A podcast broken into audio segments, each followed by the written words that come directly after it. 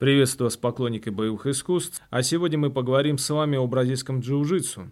Глупо отрицать, что бразильское джиу-джитсу оказало колоссальное влияние на развитие боевых искусств. Наиболее нашумевшие виды единобор сейчас косвенно либо напрямую связаны с развитием, которое повлекло собой экспансию семигрессии в североамериканский регион, а в дальнейшем уже Европу и на весь мир. Итак, Несмотря на бешеную популярность бразильского джиу-джитсу, о нем до сих пор ходит много слухов и мифов, и немногие понимают и знают, откуда же пошло это единоборство и какие у него корни, какое влияние наказывает на современный мир единоборств. Итак, о бразильском джиу-джитсу. Быстро, всерьез и немного иронично.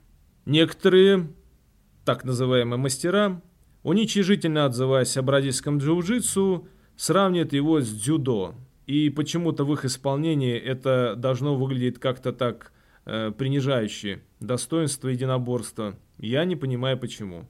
Ну, во-первых, в этом ничего уничижительного нет. Во-вторых, каждое единоборство оказывает влияние на формирование другого единоборства. Итак, БЖЖ и дзюдо. Что же все-таки их роднит? А многое. Начнем с того, что Япония первой половине 20-го столетия, ближе ко Второй мировой войне, рассматривал Латинскую Америку как одну из возможных э, территорий, которую она хотела завоевать для э, своего плацдарма, так скажем. Но перед тем, как начать полноценные военные действия, японцы начали активную культурную экспансию. Японских диаспор достаточно много в Бразилии, и сами японцы часто приезжали в латиноамериканские страны, в частности в Бразилию. Одним из них был тот самый знаменитый Маэда, который принес приемы дзюдо. Но на самом деле он, с его слов, именно демонстрировал приемы джиу-джитсу. Начнем с того, что в принципе в Бразилии была уже богатая традиция боевых искусств и богатая традиция борьбы. У бразильцев есть свое единоборство, называется на КПР.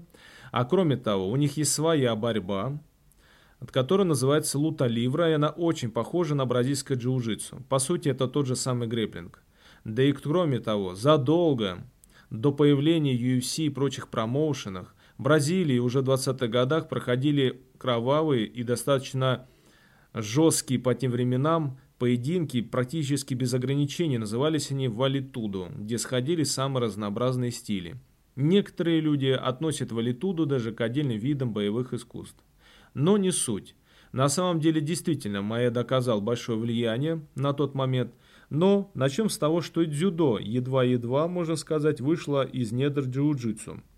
Я бы даже сказал, что это в исполнении Грейси является неким возвратом к корням джиу-джитсу. Из джиу-джитсу вышли многие единоборства. Дзюдо, айкидо, даже самбо косвенно. Дзюдо оказало влияние, уже выйдя из джиу-джитсу, на формирование таких единоборств, как самбо, а также многих стилей других видов единоборств, например, того же карате. Так появились позднее Кёкушин Будокай Кан, Дайдо Джуку Кудо, который впоследствии стал самостоятельным видом боевых искусств. Поэтому говорить об этом уничижительно как-то глупо. Да, действительно, дзюдо, ранее дзюдо, оказало большое влияние на становление бразильского джиу-джитсу. Почему джиу-джитсу? Ну, всем это известно. Маэда называл свое единоборство не дзюдо, а джиу-джитсу. Поэтому вполне возможно, что и к дзюдо какого-то иметь отношения не стоит. Но на тот момент они практически ничем не отличались, ни правилами, ни техникой.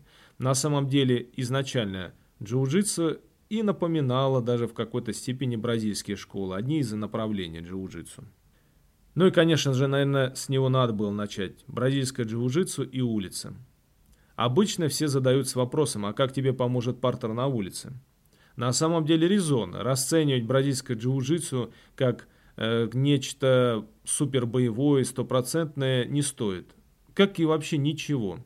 На самом деле наиболее прикладным видом к уличным единоборствам можно было бы отнести как раз таки ММА, боевой самбо, кудо, тайский бокс. С ними как-то все вроде понятно, да и вопросов не возникает, что их техника никак не применима к улице.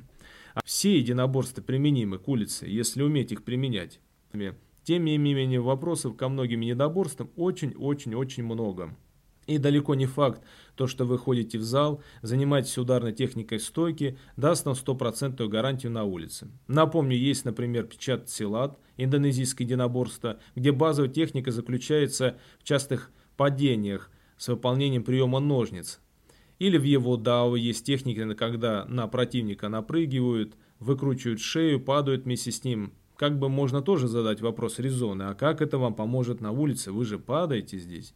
Бразильская джиу-джитсу вам может помочь, если речь пойдет о клинче, либо если вас повалят. А повалят вас часто. Повалят и начнут добивать. И вот здесь очень многие единоборства начинают просто-навсего, вернее их адепты начинают теряться. Какой бы ни был сильный боксер, все может закончиться, если его повалят на землю.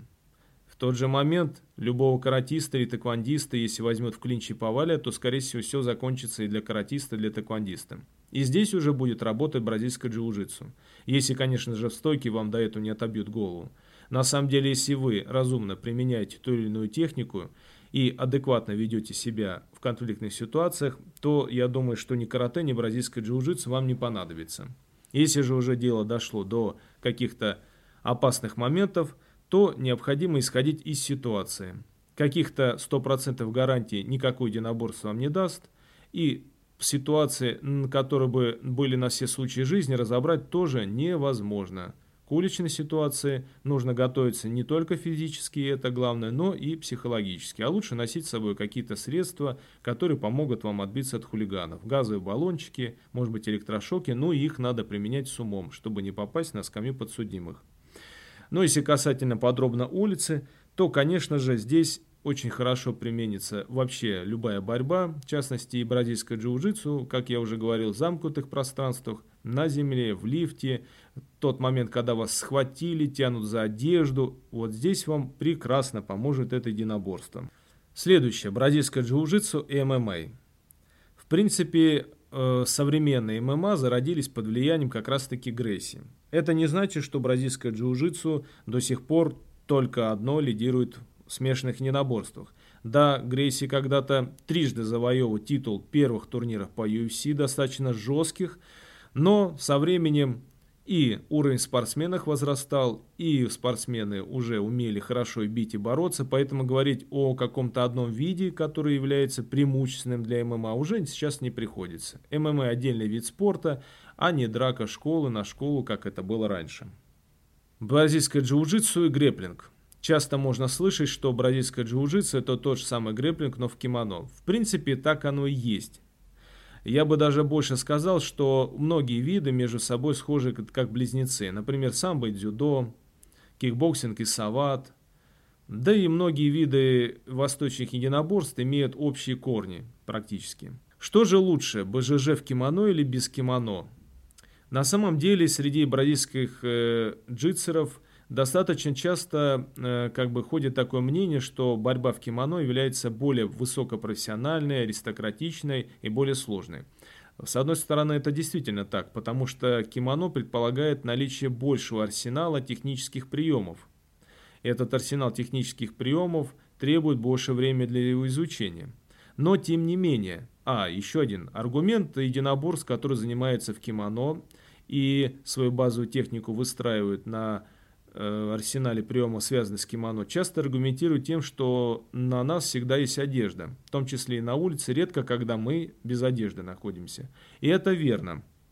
Есть буличные такие шпанские приемы, например, натягивая э, куртки на голову, либо вас чаще всего в драке будут тянуть за куртку и бить, или за рукав, или за воротник. Но это такие хоккейный вариант драки, и он на самом деле чаще всего применяется, и многие единоборства его игнорируют просто на все этот факт. Но тем не менее, скажу, что э, кимоно тоже не гарантия успеха потому что на улице часто одежда ваша никак не подходит для борьбы. Кимоно это все-таки специализированная одежда, специализированная одежда для того, чтобы вас могли хватать, бросать, и она не рвалась.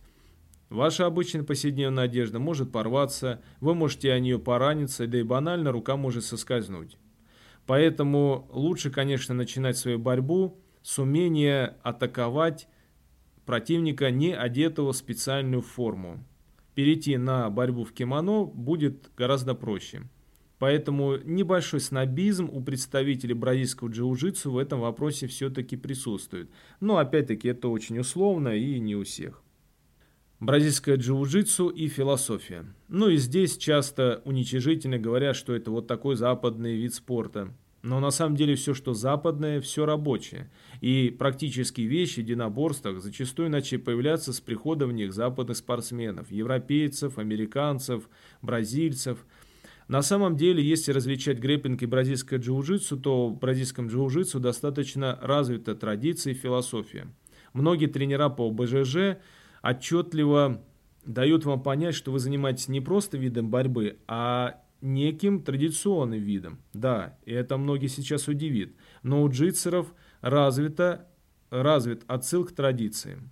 Бразильское джиу-джитсу любит упоминать о том, что в первую очередь это семья, это традиция, там также есть приветствие ОС, есть система поясов, и даже достаточно э, такие э, взгляды слишком традиционалистские. Напомню, что тот же Элио Грейси придерживался очень патерналистских и патриархальных взглядов на занятия бразильским джиу-джитсом, был очень консервативен и напоминал достаточно такого восточного даже мастера. Поэтому главным отличием, наверное, от бразильского джиу-джитса от греплинга я бы здесь как раз-таки э, упомянул именно дань традиции, отсыл к традициям. Да и к тому же в среде бразильцев, непосредственно Бразилии, можно услышать, когда кто-нибудь из джитсеров очень хорошо борется или выполняет удачный прием, зал дружно скандирует «О, самурай, самурай!». Ну, это, конечно, косвенный такой отсыл к традиции, но тем не менее он присутствует. Все они помнят, что эй, оно вышло из недр японского единоборства, и по сути никто из них не разрывается традицией. Они говорят, что это тоже самое джиу-джитсу. Еще один важный момент, конечно же, партер. Почему-то это принято тоже за это критиковать. Но почему же мы не критикуем дзюдо за стойку, или дзюдо за кимоно, или, например, тэквондо за ноги, или бокс за руки мы не критикуем?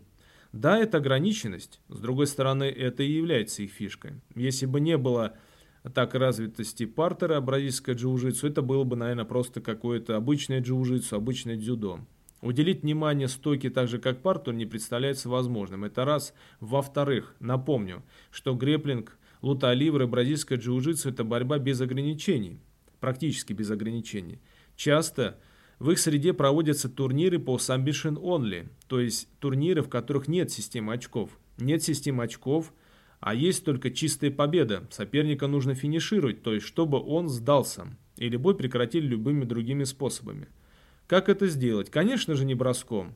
Едва ли вы сможете повергнуть в неожиданность или даже вывести из э, боевого состояния своего противника броском. Если он, конечно, не полный дилетант, а дилетант просто на татами или на ковре не окажется.